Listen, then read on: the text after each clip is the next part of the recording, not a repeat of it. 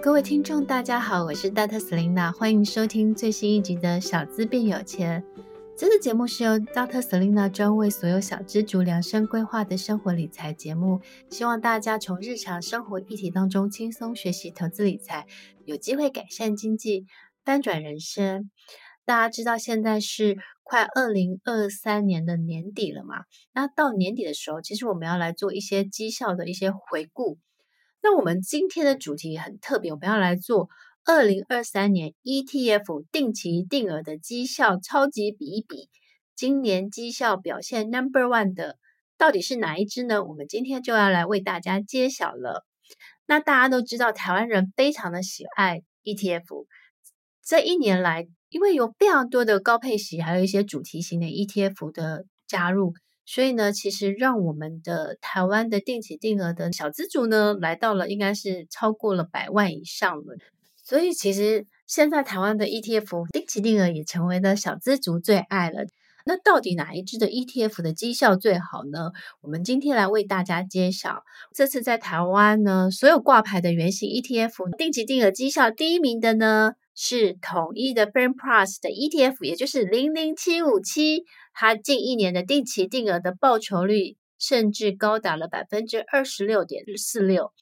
那这一档 ETF 为什么这么厉害呢？我们来为大家来揭晓。因为呢，其实它这一档 ETF 是追踪美国尖牙指数，也就是成分股精选十大科技巨头，它囊括了今年就是包括了全球。AI 热潮社会最大的几家公司，比如说我们大家都常知道的惠达，所以其实零零七五七很厉害的地方就是说，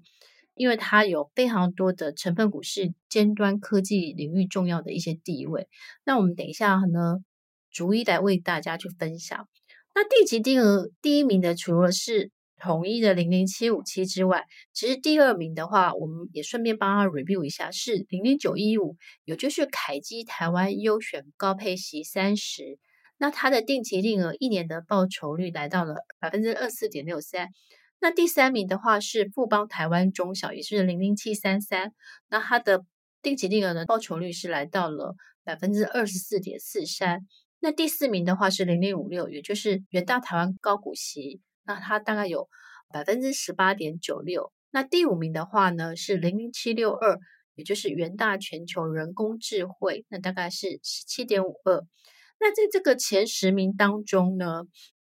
大概前十名它很多都是科技类股。那台湾人很爱的呢高配息的部分的话，除了零零九一五在第二名之外，还有元大台湾高股息零零五六在第四名。那其实呢。零零七一三元大台湾高股息低波动，这个零零七一三它大概是百分之十五点七五。第九名的话是零零九一九，它就是群益台湾精选高股息，它大概是百分之十四点八九。所以你可以看得到，是说在这个前十名当中呢，其实它分布很多都是科技类股，要不然就是高配息。那我们来比较一下哈，如果呢我们以台湾大盘零零五零这个元大台湾五十。这一年定期定额的绩效，其实它大概是百分之三点八七。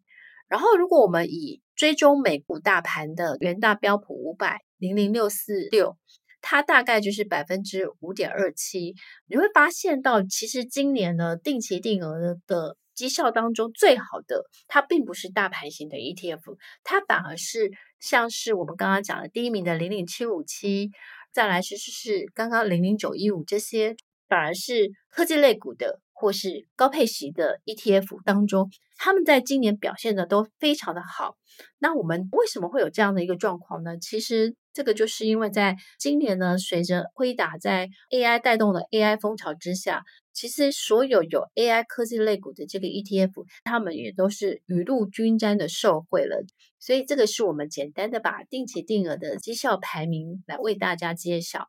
那我们首先呢，我们已经为大家分析一下，就是今年所有的挂牌原型 ETF 的定期定额的绩效前十名的这个统计之后呢，那第一名的我们大家特别来介绍，就台湾定期定额所有挂牌原型 ETF 今年的第一名就是零零七五七，它为什么可以荣登冠军宝座？那到底它有什么样的特点？然后可以达到就是定期定额第一名这样子的一个绩效。好，我们会帮大家来去做一下，就是它的追踪指数是什么，它的成分股是什么，然后包含了它的一些优缺点，我们都未来大家一一来介绍。那零零七五七呢，它追踪的指数是什么？它其实是一个海外指数的股票型 ETF，那全名就是统一 NYSE Fan Plus 的一个证券投资信托基金。它采用的就是完全复制法来追踪的是纽约证券交易所的一个尖牙股的指数。然后呢，它依 ICE 的产业分类，以科技、网络、媒体跟非必需要的消费者股为选股的主轴。然后挑选了市值五十亿美元以上的大企业，听起来这个 ETF 感觉很神奇。那它的成分股到底有哪一些呢？我们根据呢统一投信官网公布的一些最新的讯息，我们为大家把它整理在这里面。那可以看得到的是说，诶，目前它的基金规模是一百二十三亿，个股的权重我们为大家介绍一下，包括了它前十大的成分股都是。全世界非常顶尖，呃，甚至是创新，然后具有高成长性的一些知名的一个企业，那包含了苹果，苹果它的持股的权重大概是百分之九点九六，那还有亚马逊跟博通，还有谷歌跟脸书，也就是 Meta，还有微软、Netflix，还有辉达跟雪花，还有特斯拉，它这个 ETF 它其实就是十档。等一下，我会为大家说明它为什么就是十档这样子。那首先你会看得到，就是说，诶，这些公司真的是都是很厉害，也是带领了全球的，不管是数位社群，或是说像是影音媒体，其实它都是带领着全球做一些跨跨世代的一些进步的一些这些公司。所以我觉得这个 ETF 很棒的地方就是说，诶，它可以一次呢，你就可以买这十家公司，当这十家公司的小小股东。那我们再为大家介绍一下，就是诶，这个 ETF 的指数调整呢，它会在三六九十二的第二个周三公告跟第三个周五盘后执行。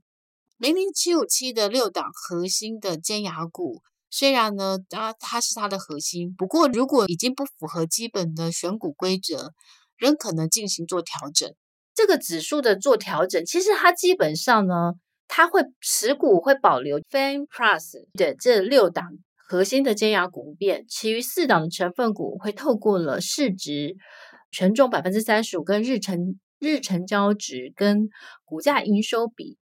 跟近一年的营收成长率进行择优的挑选。也就是是，其实你听起来感觉上好像很复杂，其实它其实它会按照就是市值、成交日成交值跟股价营收比，还有近一年的营收成长率来进行择优的挑选。那这边是因为每一个 ETF 它都有指数编的一个逻辑，所以它指数编的逻辑跟它选择的成分股的逻辑，基本上它都有它自己的一套的法则。那其实我觉得零零七五七很好的地方是在于，哎，他用这样子的一些呃逻辑，他就可以把一些好的公司仔把它纳进，然后把它剔除一些可能近期表现不好的公司这样子。那管理费用呢？其实零零七五七的总管理费用大概是百分之一点一六。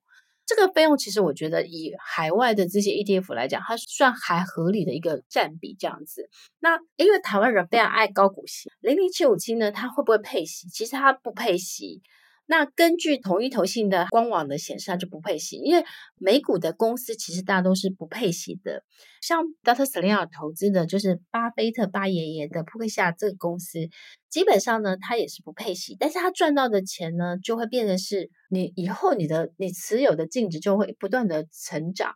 所以其实像是零零七五七，它从发行价二十块到现在它六十多块，其实是几乎成长了三倍以上。有时候呢，它不配息，比配息可能你会来的那个你的股价的成长性会更高，所以我觉得这个是不同的思维。就是有的人很喜欢每个月或每一季里配息，但有的人很喜欢的是追求，比如说它的股票的价格的爆发性的成长，或是 ETF 的成长性。所以我觉得这个是取决于个人。但是如果你想要就是长期的去投资美股，那我觉得其实是配型的话。那个未来的成长性可能会更高。诶，那零零七五七它的优点跟它需要留意的地方，我们简单的来看一下。如果说零零七五七它的优点呢，我觉得它最大的一个优点呢，第一个小资能够小钱能够投资到全球最知名的科技新创公司，也就是其实这些公司呢根本就是 dream company。如果你想要直接买美股，其实你要花很多的钱跟花很多的时间去研究，但是。一次买进这个 ETF 零零七五七有个好处，就是你一次就有可以拥有这十家公司当他的小小股东，然后他们在成长的时候，你也可以跟着他们一起去赚钱。所以我觉得这个是小资能花小钱可以投资到全球最知名的科技创新公司。然后第二个优点是，前面我们讲说它其实有十档成分股。那我觉得它有一个非常好的地方，就是因为它是十大天王，然后每一阶会再平衡，然后自动低买高卖。我们解释一下，因为零零七五七它追踪的是 NYSE Fan Plus 的这个指数，使用的是平均权重法，就是这十个成分股绩效反而可以反映各个成分股的成长价值，也就是无论个股的市值大小，大家的权重都会一样。然后每季再平衡一次，再平衡也就是自动低买高卖。我们简单的逻辑就是说，呃，它是其实类似就是等权重，就是哦，我我持有十家，然后我如果有一百万，我就每一家公司就是一百万除以十，当然就是我就会投资这个十万。但是呢，我会随着它的成长之后，我会再去做调整，也就是说，哎，它涨比较多的时候，我可能把它卖卖掉，等到它低一点的时候，我再把它买回来，就是它可以达到一个让这个。成分股的话，可能会比较平均啊，也会某种程度呢，你也可以讲说说，诶，它在逢高的时候，它会获利了结，然后呢，把赚到的钱再把它放到这个 ETF 当中，所以你也可以享受到，诶，这个个股成长的时候的获利跟报酬率这样子。那第三个优点呢，是我觉得它很好的一点是说，之前我们如果要买美股的时候，我们可能就是诶。如果说，哎，你是直接开海外券商，你可能要把台币变美金，然后再去买海外的这些美国公司的这些各个公司的股票。那现在其实很简单，就是。诶，你想要投资美股，但是你又不想要去换美金，还要去注意台币跟美金的这个汇差的这个比较的话，呃，就是你还要去做很多的研究，那你就可以去选择，就是直接买零零七五七，然后一次投资这十家优秀的公司，节省去你去美元换汇的这些麻烦，因为你常常如果要去换美金的话，其实。台湾的银行都还是会收这些手续、这些服务费或干嘛的，所以其实也是有一点小麻烦。所以如果说你直接可以用台币直接投资的话，然后又有专业的很好的投信公司来去帮你做这个 ETF 的管理的话，其实我觉得是省去了大家很多的麻烦跟研究的时间这样子。那第四个优点的话，就是适合想要定期定额投资，然后就是创造较高报酬率的小资族。如果说，诶，你除了高配型 ETF、卫星的部位当中，你有想要一点积极型的，想要增加多一点的报酬率，就是除了高配型或主题型，那我觉得其实零零七五七也是你可以去参考。毕竟它近一年的定期定额的报酬率来到了百分之二十六点四六。那成分股十大科技类股其实也是囊括了，包括了今年就是 AI 热潮社会的，比如说像是辉达这些。其实都是非常非常好的公司，所以我觉得这是它的一些优点。那当然呢，投资都有一些风险，所以可能老师也特别把一些需留意的一些地方跟大家分享。第一个呢，它是产业呢集中在科技、社群媒体或非必要性的一些消费产业，所以呢，某种程度你可以要需要留意一下这个产业是否会受到景气的影响。第二个，因为它是海外的基金。所以呢，因为海外的基金是像台股有百分之正负十趴的涨跌幅的限制，但是海外的基金或是美股，他们其实没有的，所以它的涨跌幅就是可能会比较大，所以这个是波动相对就大。那另外一个是它基金的风险等级是算在 RR5，所以它其实算是投资风险相对比较高的。那这个也是。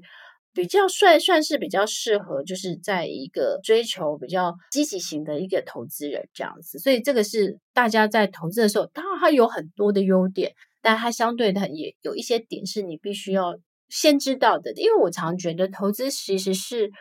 投资的产品是没有说绝对的好跟坏。当然有很多这个像零零七五七也是一个非常好的商品，但是如果说你是一个比较相对保守型的，你你受不了这个波动，可能它你就会去思考一下它是不是适合你这样子。所以这个是我觉得你在买各个 ETF 或是基金的时候，或是甚至你在投资美股的时候，这个都是你必须要先了解，呃，这个商品是不是适合你的投资性格这样子。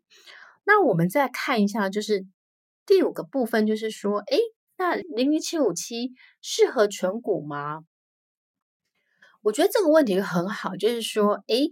我前面老师已经有讲了，说零零七五七呢，它适合呢，就是说想要投资美股指数且偏好持有美国科技股的一些小资投资人，包含了说，如果忙碌不想做研究，也不想天天盯盘，那其实零零七五七呢就可以值得你关注啦。那我觉得它也是，就是说。诶，你想要在你的 ETF 的投资的这个组合当中，卫星的这个投资呢，你想要有呃比较更积极的一些投资报酬率，比如说，诶，像老师不是老师不是投资朋友的这个二手包租公的生意，我每个月拿到了这个两万多块的租金的时候，其实我自动，因为我一号拿到租金，所以我三号的时候会扣，就是说，诶，定期定额的。那我在定期定额配置当中，我当然除了呃大盘型的 ETF，然后高配型的 ETF 之外，我还会再加上的，就是像零零七五七这样，我觉得诶它其实是一个长期绩效表现很好的海外 ETF。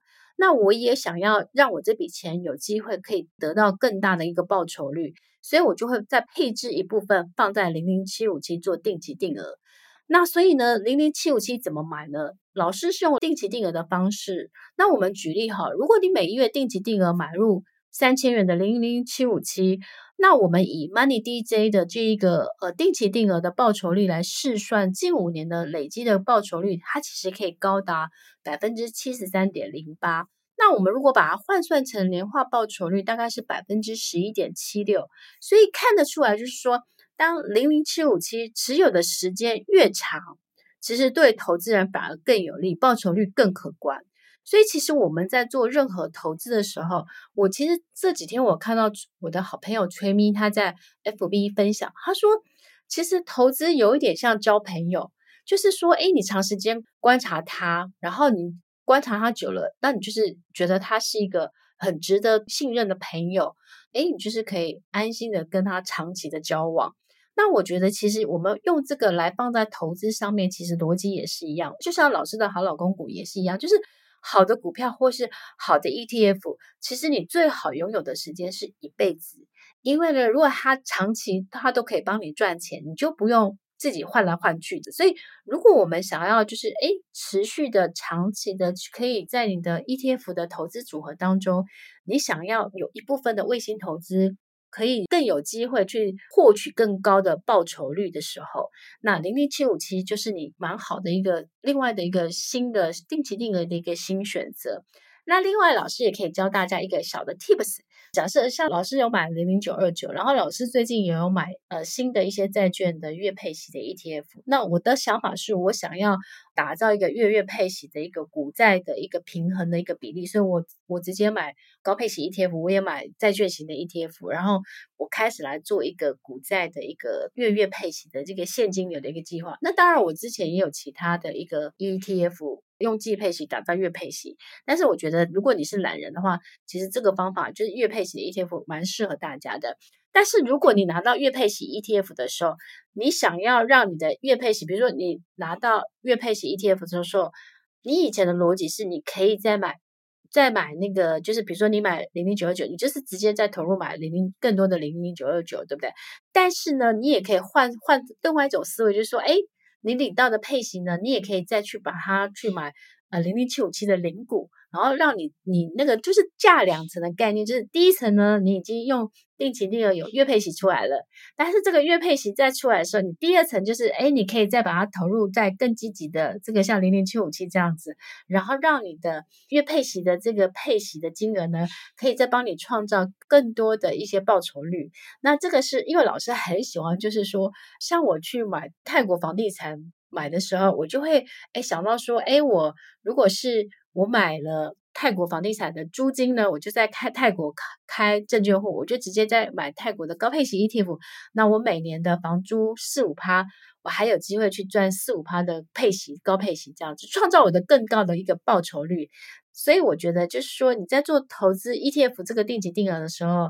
诶，老师刚刚提供给大家的是另外一种的投资的一个小小小 tips，那这些方式都提供给大家参考。所以今天呢，我们就简单的分享一下，就是说，在定期定额的时候，其实你今年呢，我们看到今年的这个定期定额的绩效第一名是零零七五七之后，我们为大家分析一下零零七五七到底是一档什么样的 ETF，那它的追踪的指数，那包括了它的优点跟它必须要注意的地方，还有就是谁适合买零零七五七，还有呢，就是说当你就是诶定期定额。投资零零七五七的时候，我们帮大家试算出，哎，它的年化的报酬率，跟最后老师教了大家一个小 tip，就是，哎，你如果领到月配息的时候，或是季配息的时候，哎，你可以去买零零七五七的零股，然后创造更多，帮你的配息领到的配息再想办法放大。那我觉得这个都是小资族可以让你钱滚钱的方法，因为老师常常觉得说，哎，小资族呢，其实。千万不要因为你小钱而而放弃。像我的好朋友寿司，他十七岁的时候，他就是想要圆他买房梦，诶，他就一步一步的，就是他努力的存下了他，比如说他他每个月存到七八十的钱，赚到的钱都存下来，然后他再去定期定额去买一些呃就是好的 ETF，然后让他钱滚钱，所以他可以在三十岁以前就实现他的买房梦。所以我觉得每一个人都有机会可以。学习投资理财，然后学会呢，就是好好理财，然后再好好的学投资。将你努力赚到的主动收入，创造更多的被动收入，然后可以建构你未来的未来的收入，然后提早实现你财富自由的梦想。那今天这一集就是献给所有的小资主，希望大家呢，好好的学会投资理财，有机会改善经济，翻转人生。那感谢大家收听这一集的节目。那如果说，诶，大家喜欢我们的节目，欢迎大家给我们五颗星的评价。你有想许愿的一些单元主题的话，也欢迎大家留言给老师，老师都会在这边就是回复大家的问题，也会呃在未来设计更多适合大家喜欢的题目跟主题，邀请大家喜欢的来宾来跟大家分享更多投资理财的观点。然后最后老师回答一个听众的问题，他说到底是要理财先还是？理财先，那我其实前面我们有做一集，就是说你要先理债，因为呢，如果你的债务是比如说像是卡债啊，或是信用卡的这些债款，一般信用卡它至少的的利息大概是十三百分之十三以上，那所以你如果投资报酬率只有六七趴，那你当然是想办法优先去偿还利息比较高的，你要先优先偿还，所以理债要看你是什么债，那利息如果像房贷呀、啊。或是学贷这种利息很低的，那你就正常缴息就好。但是像信用卡或信贷，或是甚至有些人会去跟地下钱庄借钱，这都是不好的。不好的，第一个当然你不要去跟这些借钱。那当然你已经借了，你就想办法要赶快、赶快、快速偿还。所以这个是老师回答，就是听众的问题，然后希望对大家有帮助这样子。那今天谢谢大家收听，然后我们下次见喽，拜拜。